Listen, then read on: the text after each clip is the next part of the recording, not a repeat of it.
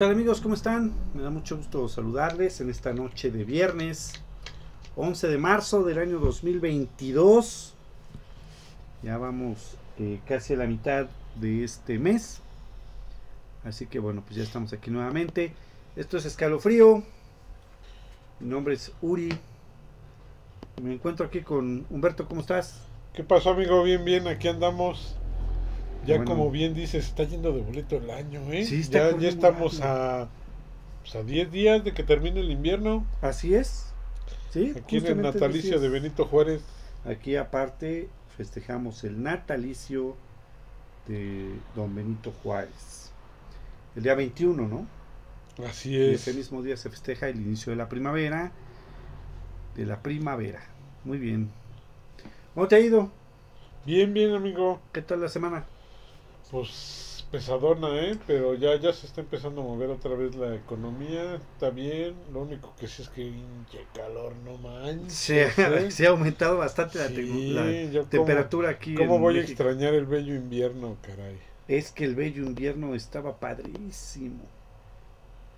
El frío está padrísimo. Este, sí, la verdad es que en esta semana creo que ya va a ir muy, más movimiento en la calle. Ajá. Mucha gente ya hay. Hay que recordar que hay que seguirnos cuidando. Sí, ¿no? No aflojen las medidas, pues sí, ya está todo más normal, pero hay que continuar con estos cuidados para esta pandemia. ¿Cómo ves? Bien, bien, bien. Ya vamos para afuera. Este año yo creo que sí ya. Este año yo creo que sí, ya eso decíamos el año pasado. Pero ahora sí ya se ve años. más cerca, ¿no? Sí. El final de esto. Ya, ya se ve la luz al final del túnel. Ahora sí ya se está viendo. Muy bien. Oye, pues vamos a presentar a las personas que van a estar con nosotros. Y en primera instancia tenemos a nuestro culto amigo Dark Knight. ¿Cómo estás?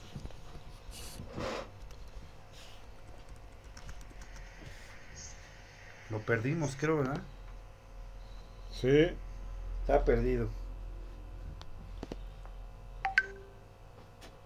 Sí, parece que no. Que no nos escucha. Bueno, pues entonces vamos a seguir con nuestro joven, ilustre amigo, el de la voz más bonita de todos nosotros. Ale, ¿cómo estás? Bien, bien.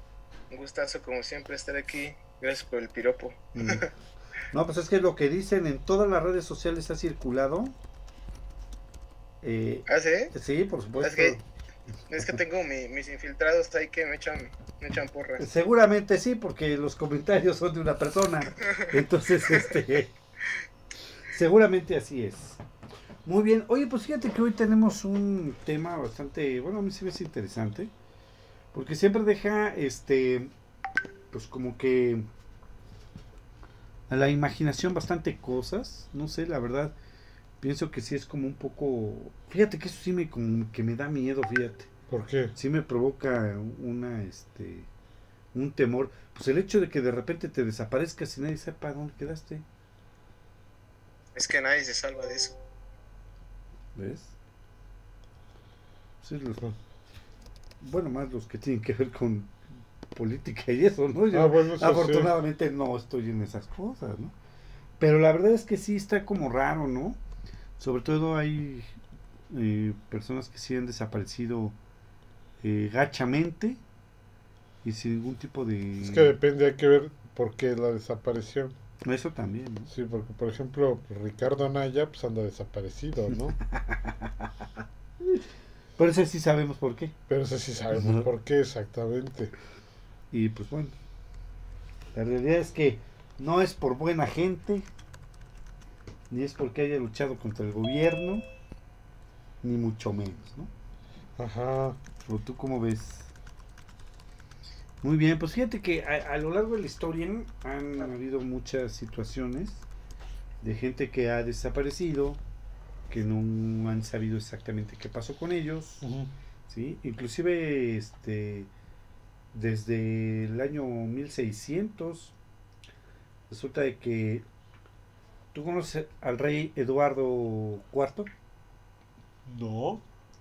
bueno pues el rey Eduardo IV y se casó con Elizabeth Goodbay y ellos tuvieron eh, dos hijos entonces mientras eh, el rey estaba en Holanda eh, cuando el rey Eduardo regresó a su posición real, nombró a su hijo mayor príncipe de Gales. Pero tras la muerte del rey, bueno, estalló una disputa entre la familia. Eh, Ya ves que casi no hay esto, ¿no? No, eso es raro, Pero más cuando hay dinero de por medio. Sí, efectivamente, casi no. En una disputa entre los tíos maternos y paternos, se empiezan a pelear, porque no todo el mundo quiere el, el trono, ¿no? Todo el mundo quiere ser el rey. Y entonces ellos eh, se ponen de acuerdo este, para darle en la torre al, al príncipe.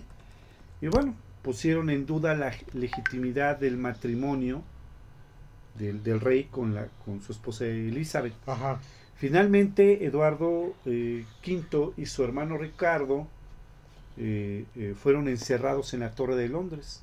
Nunca más se les volvió a ver. Se dice, se cuenta, piensan que fueron asesinados.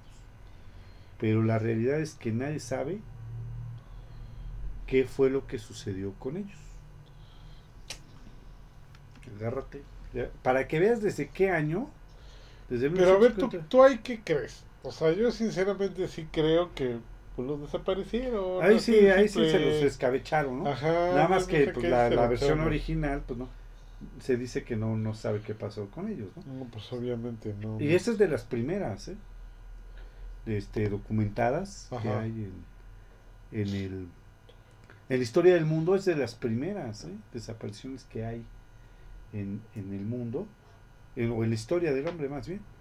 Pero sí estamos de acuerdo en que de repente pues sí se piensa que, que fue su familia de las que les dio pasos tunas para quedarse ellos con todo, ¿no? Con todo el reino. Ajá. Porque aquí fíjate que aparte de hablar de dinero, estamos hablando de poder y del reino.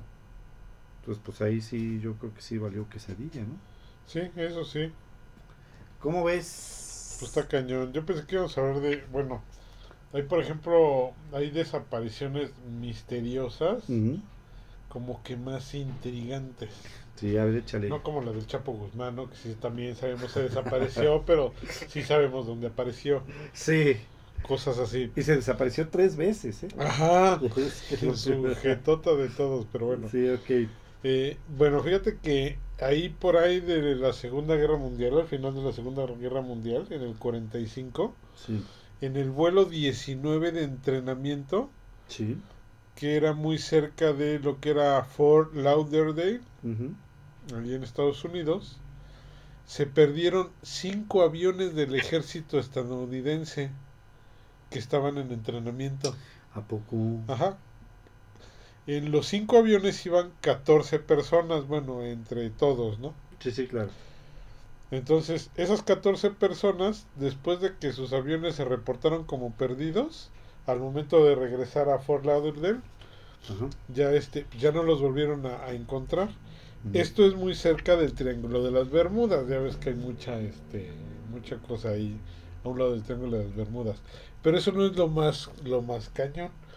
Lo más cañón es que después de que se pierden estos cinco aviones, mandan a dos aviones más para intentar encontrarlos. Eran aviones de rescate para intentar encontrar a los del, a los del vuelo 19. Y esto pues resultó en un total fracaso porque uno de los aviones de rescate también se perdió. No, no manches, está como raro esto, ¿no?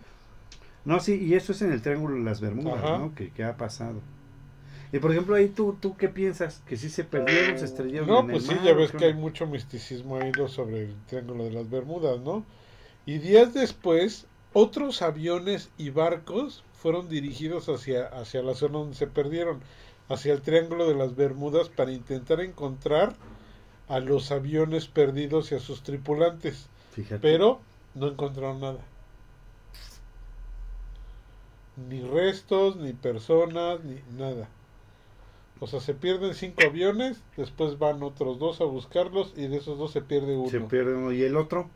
¿Cuál- ¿el no, otro el otro sí- sí, sí regresó. regresó? El otro sí regresó. Hijo. Y después mandan mandan a otros aviones y otro y con barcos a buscarlos y no encuentran nada. Eso sí regresaron todos. Ahí sí regresaron todos. Ahí sí regresaron todos, pero nunca encontraron a los tripulantes ni a los aviones.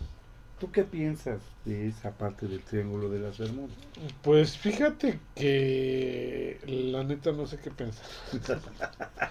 Digo, porque dicen que hay un magnetismo muy choncho ahí y que incluso hace hace paralelismo con el famoso Triángulo del Dragón en, en Japón, En Japón, ajá. que está exactamente del otro lado.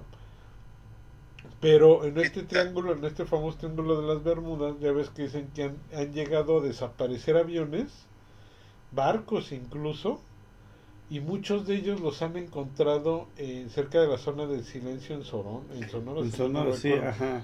Ajá. Sí, hubo un caso, ¿no? Muy, Sí. muy específico de un barco por ahí, que lo encontraron ahí en el desierto, a la mitad del desierto. pero ya sin nadie, de hecho. ¿no? No, sí, sí, no, pero pues tú dices, no manches, está del otro lado del continente. O sea, que hace de Florida hasta el, hasta el otro lado un barco. No, es algo así como que puedas pasear ahí sin que nadie se dé cuenta, Bueno, eso sí es cierto, ¿no? ¿no? Y luego vas y lo plantas a medio desierto, o sea, está cañón. Y ya ves que hay muchas ideas de que entras y hay mucha gente que ha desaparecido o que desaparece cinco minutos, pero en realidad en nuestro tiempo desapareció cinco años, ¿no? ¿Te acuerdas de esa anécdota que contaste del metro?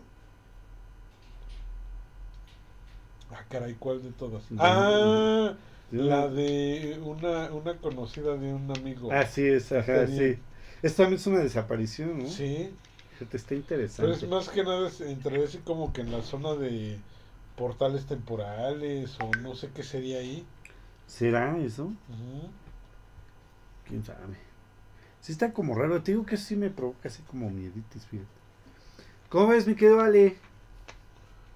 No, está, está este, interesante todo esto de las Bermudas. Eh, yo, al- algo que sé al respecto es que también hay como una relación con las pirámides, incluso tanto las de Egipto como las de em, las de aquí en México. Hay como una, una simetría interesante ahí entre esas pirámides y tiene algo que ver con el triángulo de las Bermudas, como que es un punto de convergencia de mucha energía ¿no? Este, eh, no sé de qué tipo, pero sí hay como muchas pruebas al respecto. Fíjate que lo que menciona Ale, sí, ahí, ahí entran como que también otros factores. Ajá. ¿Recuerdas que en alguna vez habíamos platicado sobre el misterio de... ¿Cómo se llama este? Las profecías mayas, Ajá, sí, sí, claro. ¿sí? Del 21 de diciembre Diciembre. del... ¿Qué era? 2012, ¿no? Del 2012, Ujú. sí, es verdad. 21 de diciembre del 2012, Ujú. que era cuando se acababa la cuenta larga del calendario solar de, de- de De los, mayas, y ya entrábamos, terminábamos el quinto sol y empezamos el sexto sol. Y es cuando muchos decían que se iba a acabar, que el apocalipsis, que no sé qué. Y luego sacaron una novela que se llama igual que el libro, que la neta no la leí porque me dio hueva como a la tercera hoja. Y este, no, es que hablan de mucha estupidez. La neta, este, o sea, parece que, que algún, este, ¿cómo se llaman esos que hacen los guiones? Pues algún guionista, ¿Guionista? de tele- ajá, algún guionista de Televisa, Ah, creo que leyó sí. ese libro y quiso hacer una copia, pero pues obviamente como todo lo que hace Televisa es una vasconia. Entonces, pues no, nomás no. Pero si lo quieren leer, se llama El libro de las profecías mayas. Y hay uno que se llama igual, pero dice novela.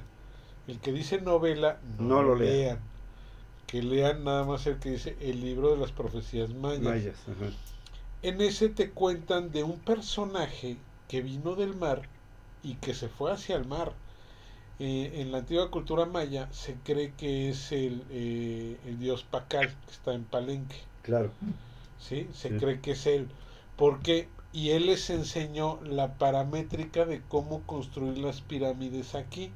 Y casualmente hacen una métrica donde calculan de dónde venía según lo que él describía y todo lo que describió el su dios que creo que es Pacal cuando cuando llegan. Y este y se cree que él también les ayudó a los egipcios a hacer sus pirámides Ajá, sí, y sí, es claro. como que una explicación pues bastante coherente de por qué él puede llegar a tener este pues simetrías mucho, muy similares, las pirámides que se encuentran en el otro continente. Claro, que, sean algo muy similar. Sí, exactamente. Entonces esos misterios te los ponen ahí junto con otro compendio de cosas científicas que los mayas como astrónomos ya sabían hace miles de años y que nosotros apenas descubrimos hace cientos de años con el, el, descubrimiento del telescopio. del telescopio. Incluso hay ondas solares que ellos tienen marcadas en sus calendarios que no son visibles al ojo, pero ellos las tienen calculadas los máximos mínimos solares que son cada este cada 11 años, ellos tienen esos registros. ¿De dónde caramba los sacaron o cómo veían eso? Porque tienen que ser con, con aparatos especiales para leer, por ejemplo, los, rayos ultravioleta y todo esto. Pero ellos ya tenían registro de eso. Ese es lo asombroso que se me hace sobre la cultura maya, por ejemplo, y ese libro. Pero si lo leen, empiezan a encontrar mucha similitud en lo que pasó en Egipto y en lo que pasó en México. En México, claro. Está interesante, ¿eh? Está bien interesante porque ese también es otro misterio, los mayas.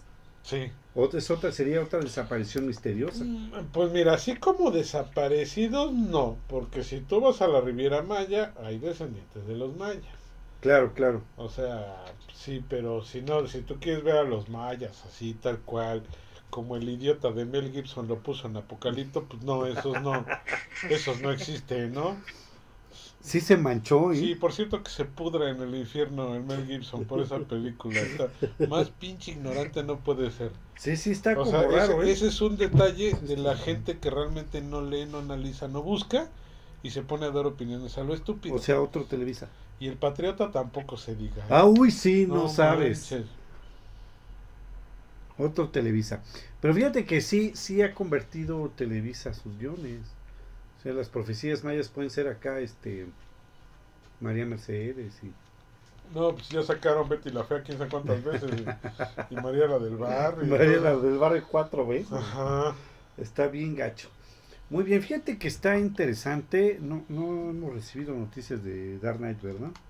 No, creo que no. Vamos. Ah, ah aquí anda. Sí, ya, ya te... Perdón, pero si algo pasó con mi, con este, mi micrófono. Como que se descuajeringó ahí algo, ¿verdad? Sí, pero aquí estamos. qué bueno, qué bueno, qué bueno, mi querido Dark Knight. ¿Cómo, ¿Cómo, están? Ya los he estado escuchando. Sí, muchas gracias. ¿Qué, ¿Qué opinas de todo esto que hemos mencionado, este, mi estimado Dark Knight? Pues, mira. Sí, sabemos que hay una conexión con todo, con lo que hay en, en, en, el continente asiático, en el continente europeo, todo, todo está conectado. Se dice, se dice que, pues acuérdense que antes de que se movieran todas las placas, este, pues eh, el centro estaba pues, lo que decían que era Lemuria y la Atlántida. Y aquí pues, esas civilizaciones fueron las que eh, prosperaron. Entonces, cuando todo se acabó, digo, es una teoría, no, estoy diciendo que sea la realidad, ¿no?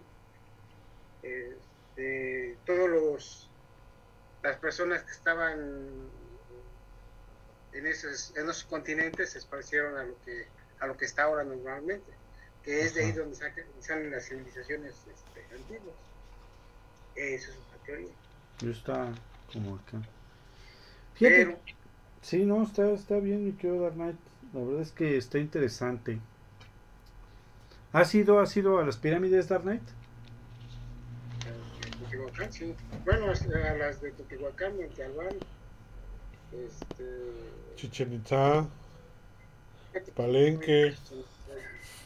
Este, aquí me falta el sur, no he ido al sur. ¿A dónde? Al sur no, al sur no he ido a Mérida, me falta Mérida, todo lo que es esa parte. Chetumal, todo me falta esa No, parte. Chetumal, Chichen Itza, no, no, todas esas zonas arqueológicas son otro pez, ¿eh? Sí, la neta. Sí. Muy bien. Fíjate que, pues, hay, hay varias este, historias. Fíjate, por ejemplo, la de. Ah, había una de. del famoso Croatoan. ¿Sabes qué es Croatoan? No. Bueno, pues ahí te va. Resulta que eh, un 18 de agosto de 1587 en la colonia de la isla de Roanoke, actual Carolina del Norte, Ajá. Virginia Dare fue la primera niña inglesa nacida en el Nuevo Mundo. Nueve días después de su nacimiento, el abuelo de Virginia, que era el gobernador John Witt, abandonó la colonia para conseguir suministros en Inglaterra.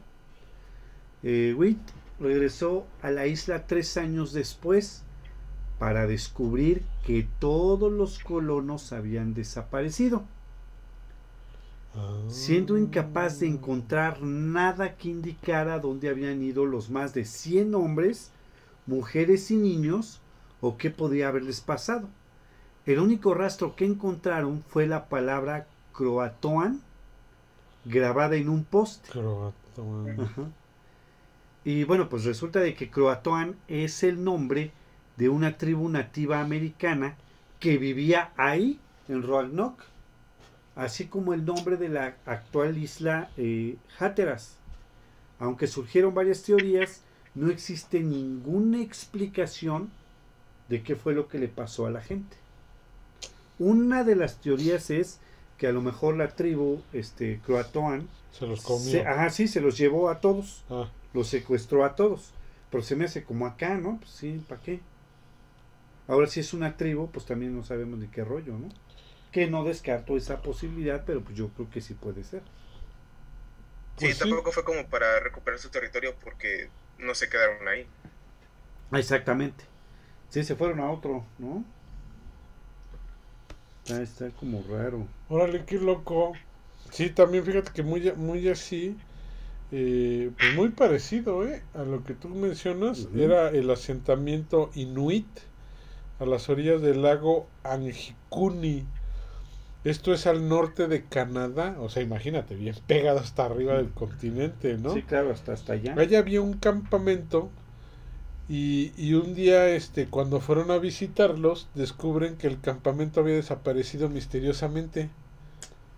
Ajá. E inicialmente se, se pensó que ellos habían, se habían marchado, pero rápidamente descartaron esa idea porque se dieron cuenta que los rifles, los kayaks, los trineos estaban intactos y en su lugar. No manches. Ajá, incluso los perros todavía estaban amarrados y la comida seguía en su lugar. Pero no había ningún habitante en el campamento. Fíjate. Ajá, ¿cómo ves? No, pues está cañón. Ujú. Porque es que esos son de los misterios que dices, güey, ¿qué pasó aquí, no? Ajá. Y todos, ¿no? Digo, si se hubieran ido, como que menciona este Ale, si se hubieran ido, pues se lleva mínimo las armas o, o provisiones para, para irse, ¿no? Pero las armas y la comida estaban Ahí estaban todas, ¿no? Incluso los perros amarrados, o sea, si vas a ir a algún lado, pues, te- y en aquellos entonces te llevas al perro. Y fíjate, sí, exactamente. Y fíjate que si alguien hubiera llegado a hacerles algo como la historia anterior, Ajá. pues matas a los perros, ¿no? Pues sí. Está como raro. Oye, vamos a mandar Fíjate que- saludos. Ah, ¿qué pasó, Ale? Dime, de una vez. Eh, sí, eh, fíjate que es muy común también esas historias acerca de barcos. Es muy común en los barcos, no sé por qué, que los encuentran vacíos, pero con todo intacto, la comida sobre las, las mesas, servida, incluso a veces este, hasta caliente, eh, todo, todo como si, como si no hubieran ab- abandonado el barco, los botes salvavidas están ahí, simplemente es como si de repente se hubieran desvanecido. Es muy común en, en- en- en los barcos que pasen ese tipo de historias, no sé por qué. Sí, como, por- como el mar y celeste, ¿no? Y esos barcos que según sí, están sí, sí. ahí, todo mu- se perdió su tripulación, no saben cómo. Está interesante, ¿eh? Ya te vamos a mandar saludos a nuestros amigos Abraham Vázquez, Abraham, saludos. a Roberto Ruiz que nos está escuchando en, Roberto, ajá. en- por ahí en, en el Facebook. Y por acá, Melocotón dice Oli. Melocotón, saludos, Oli Oli también. Melocotón. ¿Eh? Oli Melocotón. Oli Melocotón, sí. ¿Lo conoces? La Sí, conoces. sí, sí. Ah, mira. Una infiltrada. Ah, estoy infiltrada, con razón. Ah, con razón manda y manda porras acá. Le... Sí, de que hay. Qué bonita voz. Ya vamos a este a inscribir al joven Ale a La Voz México. La voz me- por la voz tan privilegiada que tiene. Ay, no. Ay, no. Muy bien, bueno, pues este, fíjate que hay más historias. eh, eh, también de, de aviones. Por ejemplo, la de Amelia Earhart y Fred Noonan. O Noonan, ¿cómo se pronunciará eso? Noonan. Noonan, ¿no? Ajá. En la década de 1920, las hazañas aéreas y la defensa de los derechos de la mujer este, pues, habían convertido a un ex eh, estudiante de medicina, Amelia Earhart, Earhart, ¿verdad? Earhart, Earhart. en una celebridad internacional. El 21 de mayo de 1937, eh, Earhart, de 39 años, y su copiloto Fred Nonan despegaron de California en un Lockheed. ¿Nos puedes decir qué tipo de avión era esto? Un Lockheed Electra 10E. Un avión de dos plazas. Ajá. Ah, fíjate. Bimotor. Como un biplano. Era como un biplano, ¿no? Para dar la vuelta al mundo. El 2 de julio partieron de Nueva Guinea hacia la isla Holland. Holland, Ajá. Y bueno, pues ni la pareja ni su avión fueron vistos nunca más. No se supo qué pasó con ellos. La teoría comúnmente extendida es que el avión pues tuvo dificultades, se estrelló en el Océano Pacífico eh, y pues ahí quedaron. Pero lo que sí es que muchos expertos aficionados han intentado resolver la extraña desaparición a lo largo de los años, pero no han encontrado ni los restos del avión Ajá. ni a estas personas nunca las encontraron. Ahorita pues ya sería bastante difícil que estuvieran vivas, ¿no? Pues, No, pues no manches. 100 años, bueno, pues Es, una de las teorías dicen que fueron capturados por fuerzas aéreas japonesas que tanto Noan como tam- fueron ejecutados y Sí. obviamente desaparecieron en el avión pero aún así vendrían este, habría este algún- algo que podría decir que, est- que estuvieron ahí Pues sí. no ha sido encontrado nada Pues sí, efectivamente. No, pues la verdad está, está como acá, digo, no entiendo yo este tipo de situaciones, de saber qué es lo que sucedió. Pero la verdad es que sí está como interesante, ¿no? Sí, el este. Ah, no, este iba a decir, Para que veas más o menos cómo eran esos aviones de dos plazas, como dice este Dark Knight. Ajá. ¿Te acuerdas más o menos cómo era el avión del varón rojo? Sí, cómo. Pero se tenía dos alas. Sí, este claro. es de motor y tiene una ala. Ah, fíjate. Está, interesante. De ese estilo de, de aviones. Digo, tampoco iba en un jet ni nada de eso, ¿no? Sí, cómo no. Fíjate que ya también hay historias como más recientes. Ajá. Más recientes aquí, por ejemplo, la de Juan Pedro Martínez, mejor conocido como el niño de Somosierra. Eh, Este es un caso bastante peculiar y bastante raro y misterioso. Fíjate que es un niño que pues iba con sus papás de viaje. Lo curioso del caso es lo siguiente, voy a tratar de ilustrar lo mejor que se pueda este caso. A ver qué opinan Ale, Dark Knight y tú, mi querido Humberto, de esto. Resulta de que se va con sus papás, su papá era camionero, entonces se va, eh, bueno, iban a, a hacer un viaje a Bilbao, España, Ajá. y este, se paran en un merendero, compran algunos víveres, hay testigos que los ven a los tres, Ajá. ¿sí? Eh, se suben al camión, eh, se arranca y resulta de que pues kilómetros más adelante hay un accidente, eh, el camión se queda sin frenos en una curva, el camión este, transportaba ácido sulfúrico Ajá. el camión que llevaba el papá, pierde el control, se estrella en un árbol, se derrama el ácido sulfúrico eh, y pues llegan los paramédicos, llegan todo el, el equipo de ambulancias, eh, médicos, etcétera. Y de repente le llaman a la abuela de, de Juan Pedro Martínez y le indican que pues que el camión tuvo un accidente y que hay que dos cadáveres. Ajá. La sorpresa fue cuando la abuela les dice que eh, Juan Pedro Martínez Iba eh, con- era un niño, tres. ajá, iba con ellos. Entonces ellos empiezan inmediatamente a buscar y no encuentran nada. Eh, resulta de que encuentran a dos testigos que dicen lo siguiente. Ajá. Lo primero es que a escasos 100 metros del accidente, un auto que venía en sentido contrario declara haber visto a los dos papás y al niño arriba del, del, pues ahora sí que de la cabina, ¿no? Ajá. Y otro testigo que venía después de, de- de que sucedió el accidente, eh, declara haber visto una camioneta blanca Ajá. que nadie ha encontrado ni al dueño, ni a los testigos, ni a nada. Una camioneta blanca que pasó por ahí. Eh, de ahí para acá, esto fue en el 25 de junio de 1986, se han cansado de buscar al niño y nadie sabe dónde quedó. Una de las teorías era de que bueno que pudo haber sido completamente deshecho por el ácido sulfúrico. Sin embargo, no se encontraron ni restos de huesos ni de piezas óseas, que son los que Ajá. más tardan en deshacerse.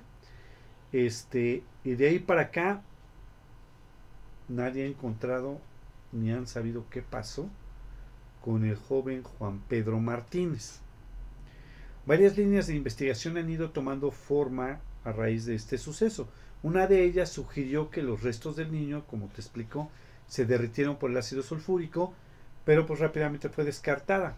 También se ha barajeado la posibilidad de que su padre tuviera algunos vínculos con el narcotráfico, dado que la policía encontró cocaína en uno de los compartimientos del camión. Pero esto no se ha confirmado de ninguna manera. Y bueno, pues por último se ha confirmado que un vehículo paró cerca del siniestro, pero nadie sabe si los pasajeros del vehículo se llevaron a, al niño Juan Pedro Martínez, mejor conocido como el niño de Somosierra. Este es uno de los casos, o si no es que el caso más importante en España eh, de las últimas décadas, porque hasta el momento nadie sabe qué fue lo que pasó con el niño Juan Pedro Martínez. Lo curioso del caso es lo que te digo, que a escasos 100 metros declaran haber visto el camión con los tres tripulantes y después del accidente Juan Pedro no aparece por ningún lado. Órale, qué loco. ¿Cómo ves? Está acá. Está medio eléctrico el asunto, ¿no?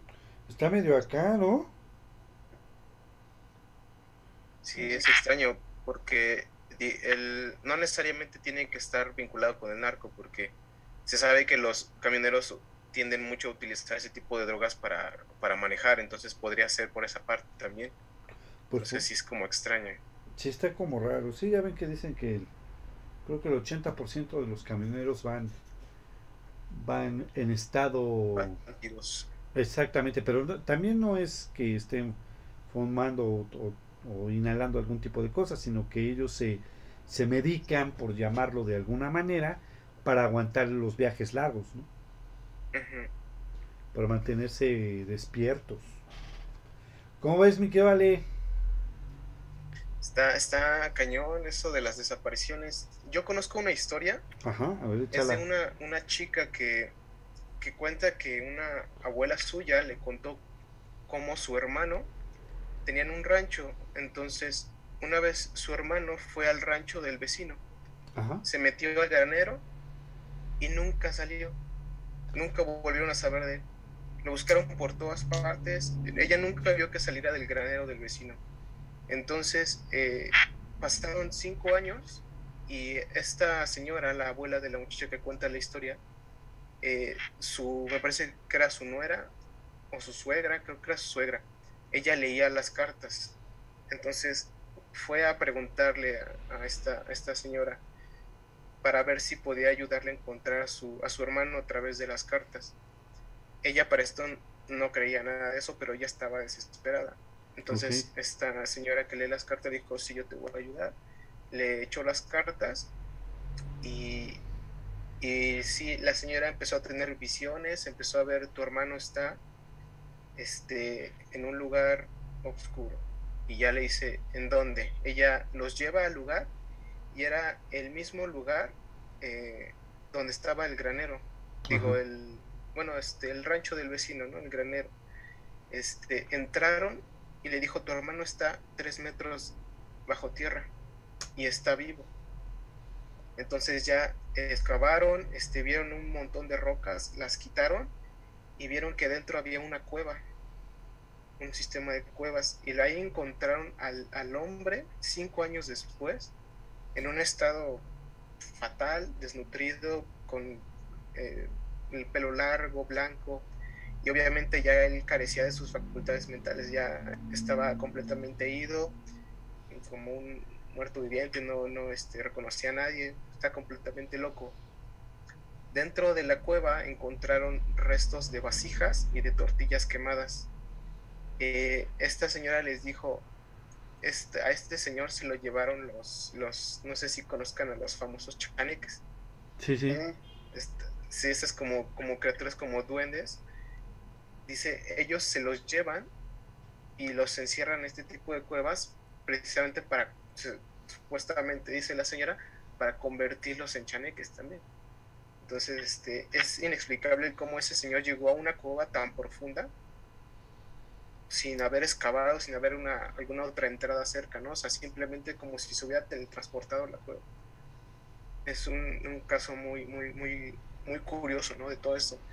Y explica como toda esta parte, como este lado sobrenatural de muchas desapariciones, ¿no? Que muchas veces tienden, tienen ese tinte sobrenatural, más allá de que sea eh, extraño o desconocido, tienen ese, esa parte como mágica o, o terrorífica, ¿no?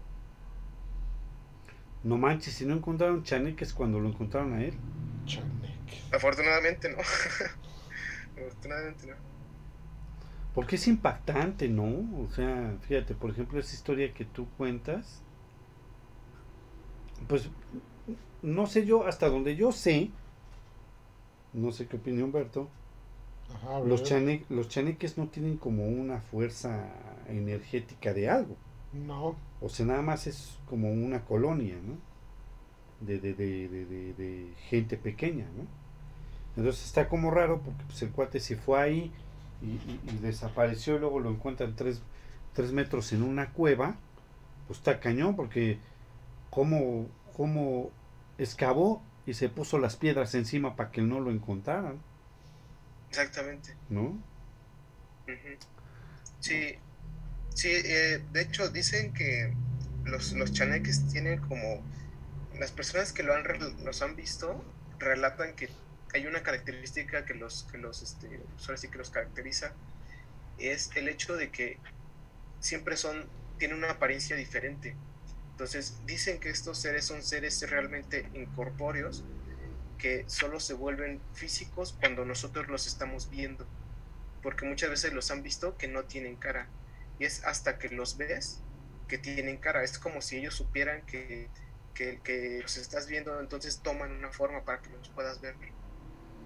Y este, entonces, si tienen como esa cualidad, por decir, de, de traspasar la materia o de volverse intangibles, podría de cierta forma explicar el cómo se llevaron a ese hombre a un lugar tan profundo en la tierra. No, pues es que sí está como acá, a ver, explícalo. Sí, es como, no sé si has escuchado esta teoría de, la, este, la física, de que eh, los, los átomos son, simplemente reaccionan o existen cuando los estás viendo. Es una, es una este, teoría muy, muy compleja. Pero tiene algo así como que ver con eso. Es como en los videojuegos, ¿no? Sí, claro. Cuando tú estás en un videojuego de mundo abierto, lo que realmente está generado es lo que está a tu alrededor, a tu, a tu capacidad de vista, ¿no? todo alrededor que no ves, pues eso está pues, desaparecido, se va generando conforme te acercas a él para ahorrar como datos, ¿no? Es algo parecido. Estas entidades toman forma cuando saben que las estás viendo, porque si no, no necesitan tomar forma, no, este, ellos solo los puedes ver cuando a ellos les interesa que los veas. ¿Entiendes? Es algo así. ¿A poco sí? Es lo que dicen, no me consta, yo nunca he visto un chaneque. ¿Nunca has visto un chaneque? No, no, no, he visto personas que parecen, pero nunca he visto. No, pues está como acá eso. ¿Cómo ves, mi querido Dark Knight? Me recuerdo una, una, una historia de este que vi en la televisión hace mucho tiempo y que este Guillermo del Toro hizo, hizo un remake. Y las personas estas que viven en una casa, que son como personas así pequeñas, y se los llevan a un, a los, a los integrantes de la casa se las llevan por un pozo y los hacen como ellos, ya no salen de ahí. Ajá, sí. No me acuerdo cómo se llama la película, pero No manches. es interesante. Es que también ustedes qué tranza, de veras, ¿eh? No manches. Fíjate que todavía, y siguiendo con muchas de esas desapariciones, ¿Mm? no sé que si mencionaste eh, de estas desapariciones masivas que, que estaban, estabas mencionando, Sí. No sé si tocaste la del Valle de Indus, Ajá. ¿sí? ¿Sí, lo, sí lo mencionaste? Tú, dilo, tú dilo. Ah, esta es una de las este, desapariciones en masa que siguen generando muchas teorías. Ya la- el, el Valle de Indus está en Pakistán, lo que ahora es Pakistán. Ajá, sí, sí. La desaparición fue así rápida y hay muy poca información de lo que, de lo que se pudo pasar. ¿Ves lo, lo que les decía de las teorías de, la, de, de los continentes? Dicen que muchos de... Se compara como que ahí hubo una, un ataque nuclear. Sin embargo, pues un ataque nuclear en el año 1500 antes de Cristo. Sí, está como raro, ¿no? Sí, entonces las ruinas, todavía hay ruinas de esas que se encuentran en Pakistán y la civilización Indus eh, eh, rivalizaba en conocimientos con los del antiguo Egipto. Sí, claro. Entonces, estos, este, esta civilización tenía sistemas de alcantarillado, baños públicos, sistemas para suministrar agua potable, te- tenía adelantos poco usuales para esa época, lo que sí, eh, lo que hace que su de- desaparición sea más misteriosa. Sí, que no hayan sabido qué fue lo que pasó. Sí, y los estudios muestran que hay restos de radioactividad en esa zona. ¿A poco? Sí encuentran radioactividad en esa zona. También comprobaron que había materiales fundidos debido a un calor muy extremo. Pues este, todo eso lleva a la idea de que hubo algún tipo de explosión nuclear. Entonces, sí está muy, muy raro, y más los restos que están ahí. Eso está en un, en un, este, en un documental Sí. no me acuerdo si es de este, National Geographic o, o de History Channel. Pero está muy interesante. Muy, muy interesante. Y eso es una desaparición en masa muy misteriosa porque no saben qué pasó ahí. Y más por los restos de radioactividad que había en el, en el sitio. ¿no? O hay todavía. Sí, que no saben ni qué onda, ¿no? No saben qué pasó. Sas. No, pues está, está difícil, ¿eh? Así está es como interesante, ves. ¿no? Está como raro. Oye, fíjate lo que nos dice aquí, fíjense lo que nos dice aquí nuestro amigo Tony Deus. Ajá. Dice, saludos gente, esto que pasaría a sugerir para tema de algún futuro programa no entra en la temática de hoy. ¿Qué tal un programa de esas historias de gente que entra, que entraba a una cueva de en pueblos y para ellos han pasado unos minutos u horas, Ya fuera años. pero en realidad pasaron meses o años? Sí, hablamos de eso en portales. De la cueva, sí, efectivamente. Ya que dentro de la cueva había una fiesta con gente o solo entraron a explorar o cosas así. En pueblos es común escuchar los re- estos relatos de gente que se perdió por meses, años Años. Y los dieron por muertos, pero realmente no estaban, pero realmente solo estaban dentro de la cueva, porque había una fiesta o algo similar. Como relato rápido, mi abuela me contó que en su pueblo unos tipos metieron a unos cerdos en una cueva, solo por hacer la maldad. Los metieron, pero los cerdos salieron por otro cerro en otra cueva. Ajá.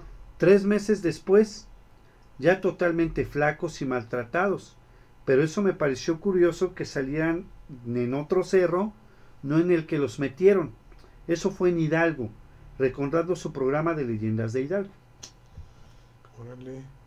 Fíjate que también dicen lo mismo, pero eh, de acá de la famosa cueva del diablo de Iztapalapa, que inclusive este, te metes ahí en Iztapalapa Ajá. y sales hasta el otro lado de la ciudad en otra cueva.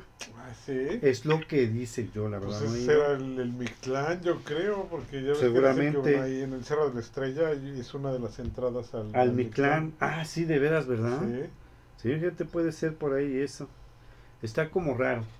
Bueno, pues ya, este, por último vamos a contar esta eh, eh, em, anécdota, esta historia de algo pues sumamente reciente. Yo creo que a lo mejor Dark Knight se puede recordar un poquito eh, por las noticias, o a lo mejor tú mismo, Humbert, Ajá. ¿no? Del vuelo 370 de Ah, Malasia, Malasia Airlines, ¿no?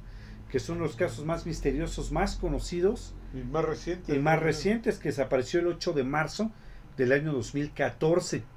Se dirigía a su destino original en el puerto internacional de Pekín, habiendo partido del aeropuerto internacional de Kuala Lumpur. Ajá. La tripulación contactó por última vez con el control de tráfico aéreo unos 38 minutos después de despegar. Cuando estaba sobre el mar del este de China, los radares aéreos perdieron su rastro poco tiempo después, pero un radar militar logró registrarlo de vuelta. No obstante, el radar descubrió que el vuelo se estaba desviando de su curso, girando hacia el oeste y cruzando la, película- la península de Malasia. ajá. Después de esto, su rastro se perdió definitivamente. La búsqueda por este vuelo se convirtió en la más cara de toda la historia de la aviación, pero no hizo más que encontrar escombros marítimos pertenecientes al avión. Hasta el momento no hay una respuesta definitiva sobre lo que había sufrido el avión para accidentarse. O sea, no saben qué fue lo que pasó. A lo mejor por ahí un loco pacifista, ¿no? Una feminazi. Pero lo que más raro es que no han encontrado restos del avión. Sí, de hecho. Pero no encontraron cuerpos. No, ¿no? Nada No más los restos del avión. No han encontrado, dicen, eh, encontraron una parte de un avión, pero no saben si es exactamente de ese vuelo. sí, de Ajá. hecho, haber eso es encontrado la cierto. caja negra para rectificarlo, pero realmente no han encontrado nada, ni cuerpos, ni nada. Nada, nada. Si no han encontrado absolutamente y definitivamente nada de nada para Otro, nadie. otro, por ejemplo, hay que hablar de las desapariciones de gente en, en el metro de la Ciudad de México. Sí. No, de hecho hay una cifra ahí que sí me espantó, ¿eh? ¿Qué? Que son, este, otra te busco la cifra exacta de gente que ha entrado al metro, pero no sale. Y revisan y registran cámaras y siguen y no saben ni a dónde Pues en realidad gente. en los últimos cuatro años son Cuenta, 153 tres mil- personas. Ajá, 153 personas. Que realmente digo, pues, qué lamentable lo que tú gustes, pero no se me hace una cifra choncha para los 5 millones y medio de personas que usan diariamente el metro, ¿eh? Bueno, puede ser, ¿no? ¿Pero eso ha sido en diferentes estaciones o Sí, en diferentes hay estaciones. en particular? No, en diferentes estaciones, este Dark Knight. Pero, digo, sí se me hace. Quién sabe qué ha aparecido. Y ahí empezaron a salir una serie de. eh, pues de ideas de que varios eran reptilianos y que por ahí tienen una entrada a su, a su mundo y que por eso. eh, porque por ahí estuve leyendo la historia de una, una mamá de uno de los extraviados ahí donde sí lo están rastreando en, en las cámaras al chavo y el chavo se ve incluso al momento en que entra al vagón del metro pero no se ve salir nunca Sí, que no saben. o sea nunca sale ¿no? del metro que también yo digo a lo mejor sí salió entre toda la marabunta este salió y algo le pasó afuera no estoy diciendo que, que sea ahí en el metro no porque si tú bien has visitado el metro como la mayoría de los que vivimos en la metrópolis no manches, ese lugar es imposible, ¿eh? O sea, si de frente pierdes a las personas con las que vas Sí, acompañado, cuando vas caminando, o claro. sea, sí. cuanti más en, en, en una cámara, ¿no? hay en el último registro, o según en la página, hay cerca de 3.000 cámaras grabando en toda en la Ciudad de México. Bueno, no, en el metro de la Ciudad de México, no en la ciudad. Ok. Dentro del metro hay un poco más de 3.000 cámaras. Y este era un registro de hace dos años. Ujú. Que yo sepa, ahorita ya están llegando a 5.000 cámaras. A 5000, así es. Entonces, tú también ponte a pensar de que cualquier persona que se pierda o que pasa algo, o sea, ponte a analizar el video de 5000 cámaras, que a lo mejor yo sé que no son todas, ¿no? Claro. Nada más las del trayecto donde está la persona. Pero pues aproximadamente, ¿qué te late que tengas que estar checando? ¿Unas 30, 40 cámaras? Sí, claro. Bajita la mano, digamos. Bajita ¿no? la mano, Sí. para ver un, un trayecto posible de una persona. Y más, pues ahí el chavo saben dónde subió, no saben dónde bajó. Claro. Sí, no, no que sabe de qué ahí, pues mínimo te tienes que echar todas, ¿no? Todas las estaciones. es. Sí, claro. Y además, pues la de los vagones, dependiendo del tipo de metro que sea, pues a lo mejor hasta de los vagones subsecuentes, ¿no? Porque se pudo haber movido por dentro del metro cuando este se estaba moviendo. Claro, puede ser, ¿no? Entonces son detalles así que tú dices, eh, digo, y, y es hombres y mujeres, ¿eh? Para que no vayan a empezar de que nada más a las mujeres y no sé qué. No. Pero en 156 personas en cuatro años, este, no se me hace una, un, un número así demasiado grande. Claro, o sea, es lamentable que se haya perdido siquiera una persona, ¿eh? O sea, no porque sean más de 100, dicen, no, ya vale la pena, no. No, no, claro, O sea, claro. el hecho de que se haya perdido una, ya eso es malo. Está, está raro, ¿no? Ajá. Pero tú Pero a mí dices... se la comieron, se las comió el vampiro de... De Barranca del Muerto, sí. fronterizo. Bueno, no, no fue el vampiro fronterizo. Eh, No, ahí sí. Oiga, ¿Qué ibas a decir? No, digo que ahí sí estaría cañón. Ah, sí, eso sí. Así estaría bien cañón. ¿Cómo ves, mi querido Dark Knight? ¿Conoces al vampiro fronterizo? A vampiro fronterizo, no, no, no, no, pero no quisiera conocerlo. Ah, qué, qué bueno. Está padre, fíjate, ¿eh? El vampiro fronterizo. Oye, esa fíjate es, que es buena pregunta esa. ¿Daríos conocerá al vampiro fronterizo? Eh, sí, sí, yo creo que sí. Igual y, y bien de cerca, Y ¿no? bien de cerca, sí. ¿Qué pasó? ¿Qué ibas a decir? Este, sí, fíjate que quiero comentar antes ya de, de despedir el, un caso que, que encontré. Hay un mapa de. Estados Unidos que marca las, las, este, las desapariciones que han habido eh, pues a lo largo de donde hay como puntos focales donde hay más desapariciones, ¿no? Y las marcan con puntos en, en, la, en el mapa de Estados Unidos. Y luego hay otro mapa que nada tiene que ver, pero es igual de Estados Unidos y lo que hace es marcar los sistemas de cuevas que hay en Estados Unidos. Y si los comparas, da la casualidad de que calcan casi a la perfección. O sea, las zonas donde más desapariciones hay es la zona donde están justamente los sistemas de cuevas. No Es, será, por ejemplo, muy curioso. Ajá. Pues gente que a lo mejor curioseando dijo, a ver qué vamos a ver qué hay en esta cueva y se pierde o le pasa algo o alguna pues alguna cuestión de ese tipo. Pues, sí, puede que sea eso. Pues sí, sí, yo estuve muy convencido. No, lo que pasa es que, o sea, si yo creo que a lo mejor un porcentaje y a lo mejor importante Ajá. sí pudieron haber eh, pasado por eso, ¿no? Pero todos, pues como que no creo, ¿no? O sea, a lo Pues, mejor sí algo Eso sí. ¿no? O sea, un porcentaje importante, pues sí, pero no creo que todos. De hecho, hay una, ¿cómo te explicaré? Hay una película, sí quiero decir que es una película bastante, pero bastante, súper mega chafísima, de lo más chafa que yo he podido ver en toda mi vida. Se llama La Cueva del Diablo. Y narra la historia Oh. de estos eh, estudiantes eh, que se perdieron en la famosa cueva y lo que pudo haberles pasado.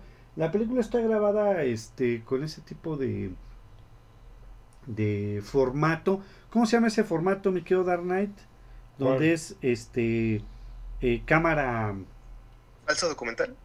este con, sí es un falso documental, pero tiene un nombre cuando es este puras cámaras, este, ¿cómo se llaman? De, de mano, ¿no? Sí, de mano, exacto. que- es que, Como que- de rollo. ajá, hace cuenta, sí, hace cuenta que este, lo único que se ve son las grabaciones de las cámaras de estos chavos. O sea, no hay tipo ningún... la bruja de Blair.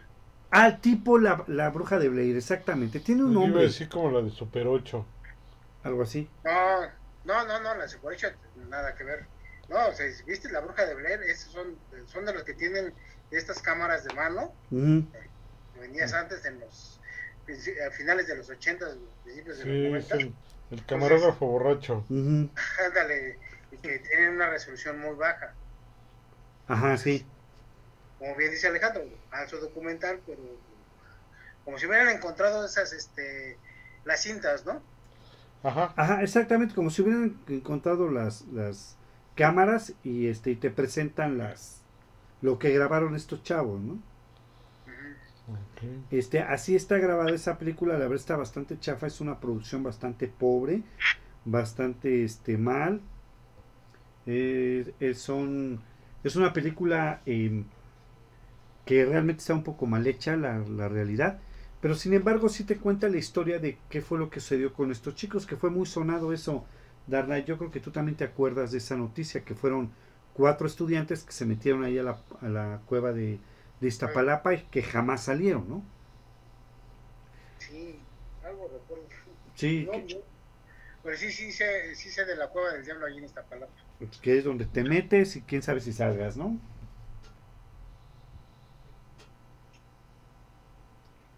¿Cómo ves? ¿Cómo ves, mi querido Humbert? No, pues sí está cañón, ¿eh? Está rudo, ¿no? Pero, ¿y hay registro realmente de qué cuevas son? Porque, por ejemplo, ahorita que estoy recordando aquí en Ecatepec, también en el Cerro del Viento, dicen que hay una de esas cuevas que igual en cierto día se abre como un portal, todo eso, y que puedes entrar. Y ya ves que no sé por qué carambas, pero siempre según hay oro adentro. sí, según siempre hay. Fíjate Ajá. que este sí, sí se tiene ubicada qué cueva es. De hecho, ahorita allá en Iztapalapa Ah, está cercada. Ajá. No puedes ya acercarte por las numerosas desapariciones que ha habido en ese lugar. Este, el gobierno lo que hizo fue cercar la cueva para que ya nadie entrara. Y se supone que hay un vigilante que no te permite la entrada. Pero creo que ese tiene como más o menos como 200 cavernas, ¿no? Más o menos. Sí, varias hay. Ahí por el cerro de la, es- es- a un costado del cerro de la estrella. Sí, de un lado resulta que es. Se supone que todas esas cuevas, se supone que todas esas cuevas eh, tienen comunicación por abajo. Ajá, sí. Se supone, eso se supondría. De la ciudad, sí, y eso este le- lo estuvieron investigando cuando cuando la invasión de los españoles Ajá, y sí. el famoso Mictlán, porque digo que es, es se supone que es una de las entradas al Mictlán. La otra que está registrada y también tapiada para que la gente no se ande metiendo está a un costado del castillo de Chapultepec. Sí. Sí, eso es cierto. Entonces, se Alguna supone vez. que hay más más entradas así en diferentes puntos de la ciudad. Fíjate. Entonces dices, y creo, eh, por ahí no recuerdo eso bien, digo, aquí voy a hablar no certeramente, con pleno conocimiento, pero creo que en algún momento pasaron al ejército por ahí, ¿A poco? pasaron a un, a un, este, a un contingente del ejército para moverse de un punto a otro de la ciudad a través de esas cavernas. Esto quiere decir que a lo mejor el ejército nacional sí tiene conocimiento de esas cavernas e incluso las tiene cartografiadas. O sea que a lo mejor sí tienen ahí esa No, pues te estoy diciendo, No ma. ¿Cómo ves, mi Dark Knight? Fíjate que, ahorita que estás mencionando, me acordé de la, pues de lo que cuentan de la leyenda de estas, de, de la caverna del diablo de, de Iztapalapa, que dicen que, que hay un, un anciano que se queda, que está ahí, que te dice que lo acompañes adentro, ajá, y que ya cuando vas caminando con él, este, pues dicen que es el, el mismísimo chamuco, No ma.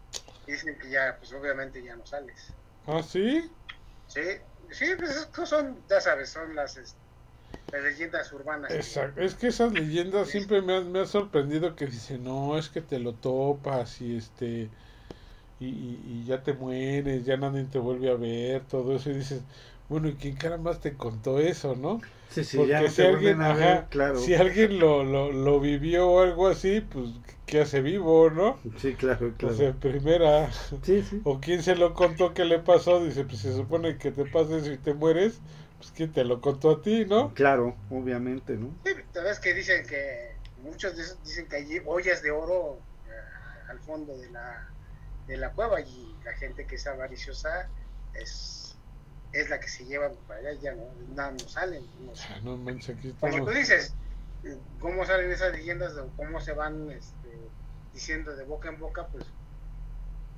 ah, realmente eso sí, no lo sé, ya sabes que en nuestro país es, es muy común todo este tipo de historias. Sí, bastante. Siempre, siempre ha sido eso, ¿no? Sí, además que ahí eh, se supone que esas cuevas eran lugares sagrados para los mexicas. Ahí rendían culto al dios del fuego. Así es. Órale. Sí, pues Sí, está se como... realizaban rituales prehispánicos. Entonces, dicen que todavía hay gente que lo sigue haciendo o que gente que lo utiliza para hacer brujería o, san- o santería. Pero fíjate que eso es un poquito más eh, eh, comprobado, ¿eh? O sea, que la gente Sí. que se mete sí, eh, sí encuentra como cosas de, de, de, de ritos y eso, ¿eh? Sí.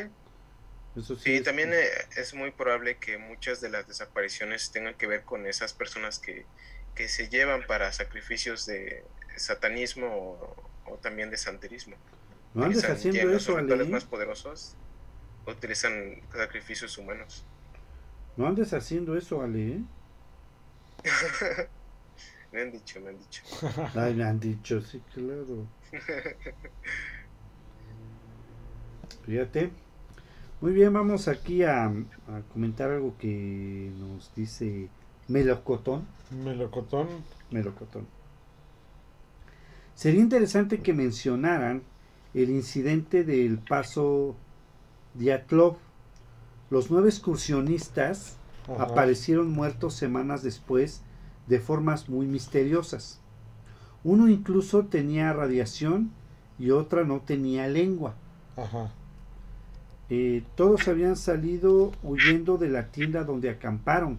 Se sabe eso, pues tenían muy poca ropa, pese a ser invierno, y la tienda había sido rota desde adentro, y todas sus provisiones estaban intactas.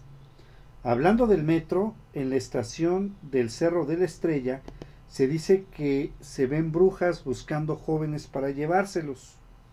Y mientras para ellos se ven como mujeres hermosas, para los demás lucen horribles. Ah, sí. Esas es son sugar mommies. Son las sugar mommies. Este, no, no es cierto. Aquí el Alex empezó. Pero creo que sí es cierto. ¿eh? Una vez, una vez yo sí he oído esos relatos y no de una sola persona Ujú. Que este que precisamente una vez él estaba en, en el metro y que se le acercaron unas chavas muy guapas y que lo invitaron a una fiesta y, y qué onda, vámonos, todo esto. Pero él por alguna razón que tenía otro compromiso y ya así como que tenía flojera y entonces dije, no, no, la neta, no quiero, ¿no? Órale, va. Y les dijo que no. Entonces ya las chavas se bajaron y cuando se bajaron, otra de las señoras Que estaba ahí se le acercó y le dijo, oye, qué bueno que te deshiciste de ellas, porque eran brujas y te querían llevar. Y ella comenta eso mismo, que, que ella pues sí las veía así de, ara- manera, o sea, to- arapastrosos. todas feas, ¿no?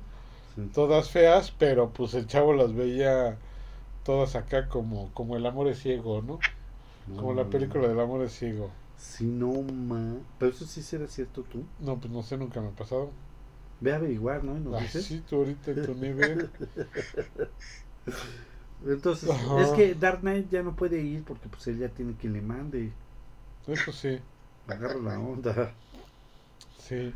Este, este que nos comentaba este Melocotón. Melocotón del, del paso de Atlov, Ujú. sí precisamente es algo, incluso es uno de los libros muy vendidos de supervivencia, Ajá, sí, sí. porque esto pasó en la Unión Soviética, pues ahorita ya nos vamos a pellizcar para ir allá, ¿no?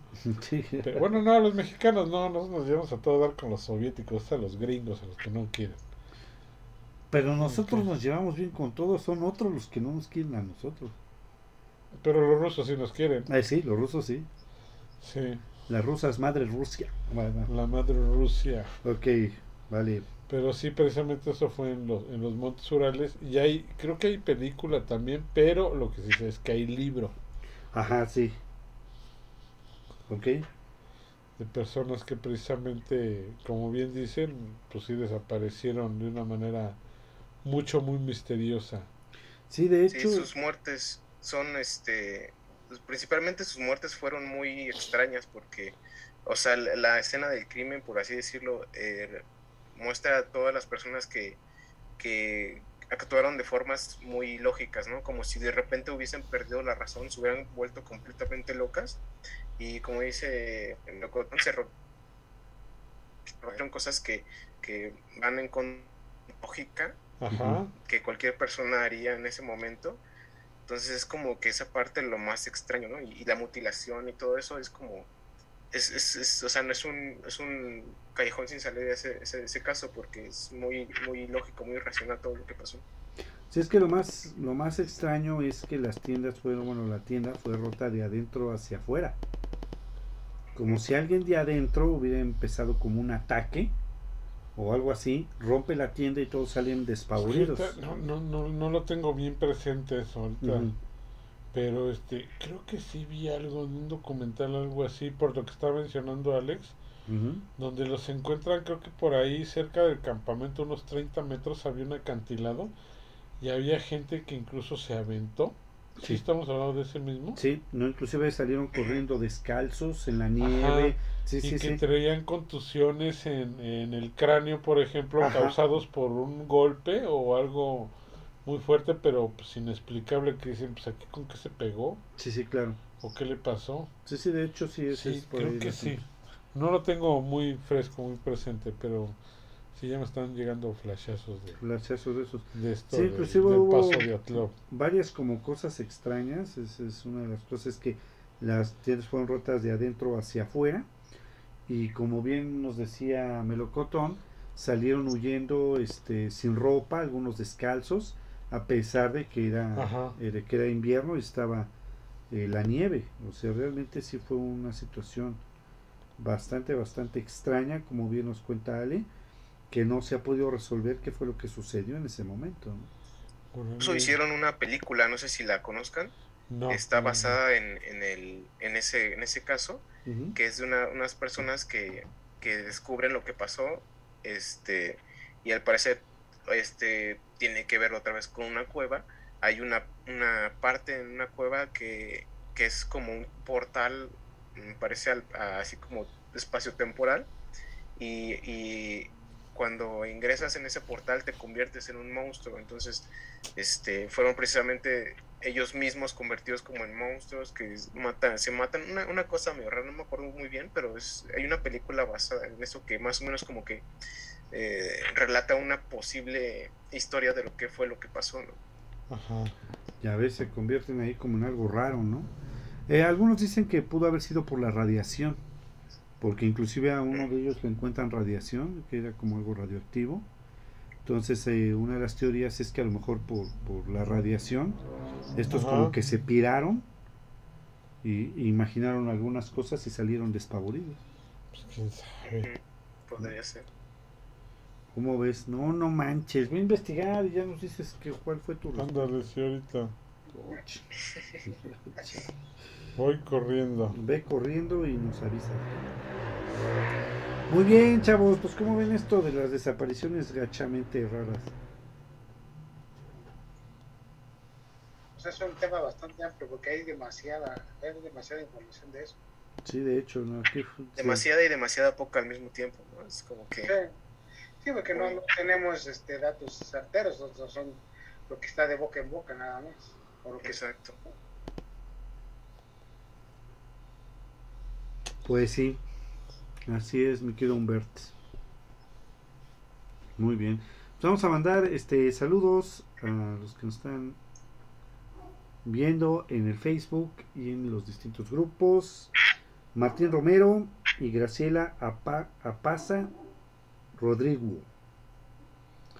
También por acá a Rafael Pichardo Gutiérrez, Yolanda Oliver Aguilar, Itzel López, a Dan Ram, se pone, Dan Ram, y a Noelia Insaurralde, Insaurralde.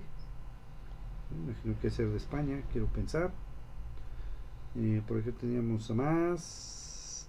Armando Torres, Sandra Lidia, Obi Cárdenas, que nos están viendo en los distintos grupos de Facebook.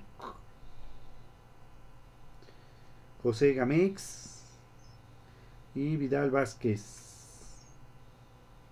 También están por acá escuchándonos en el Facebook.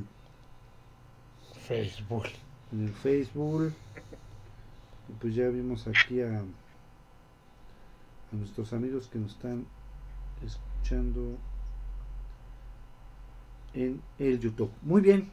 Pues muy bien muchachos, fueron como que rápidamente un recorrido rápido por algunas de las desapariciones más extrañas que hemos eh, tenido a lo largo de la historia.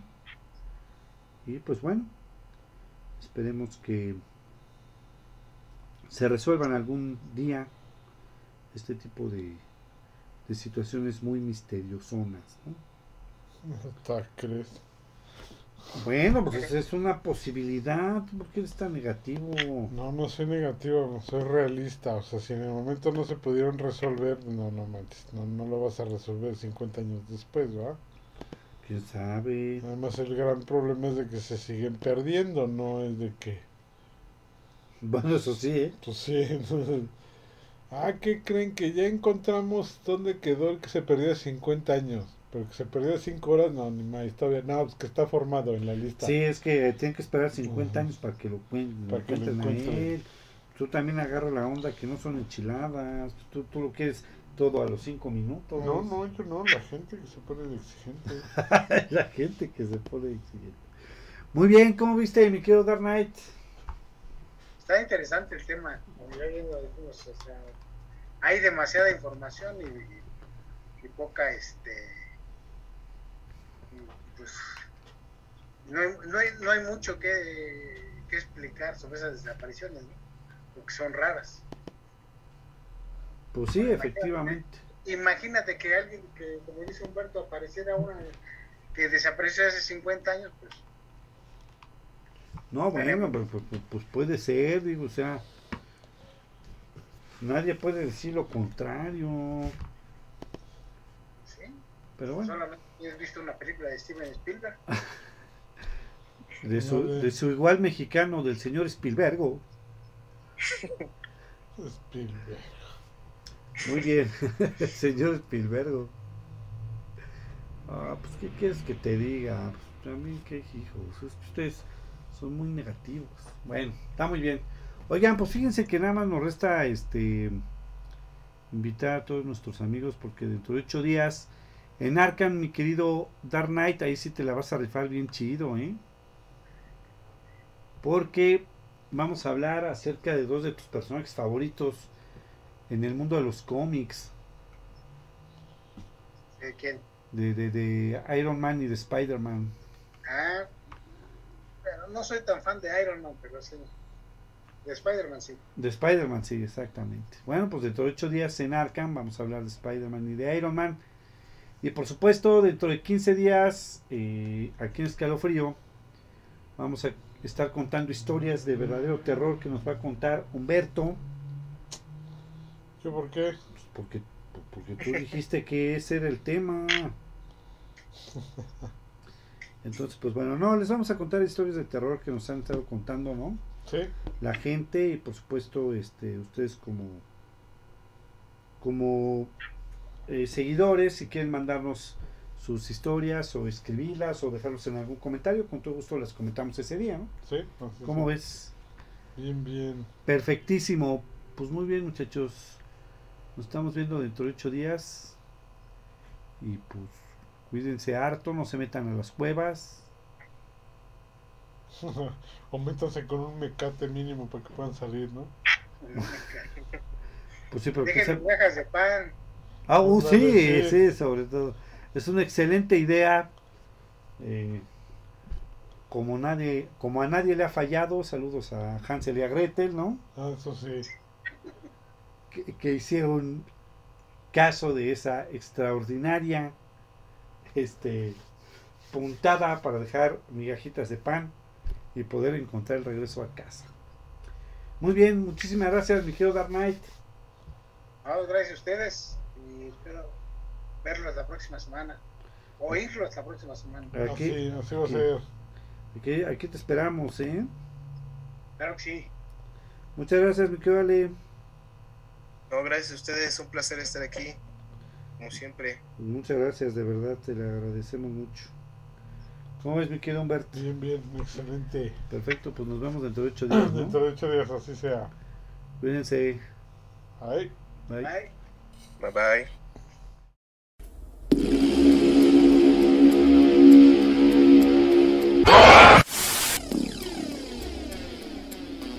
Escalofrío.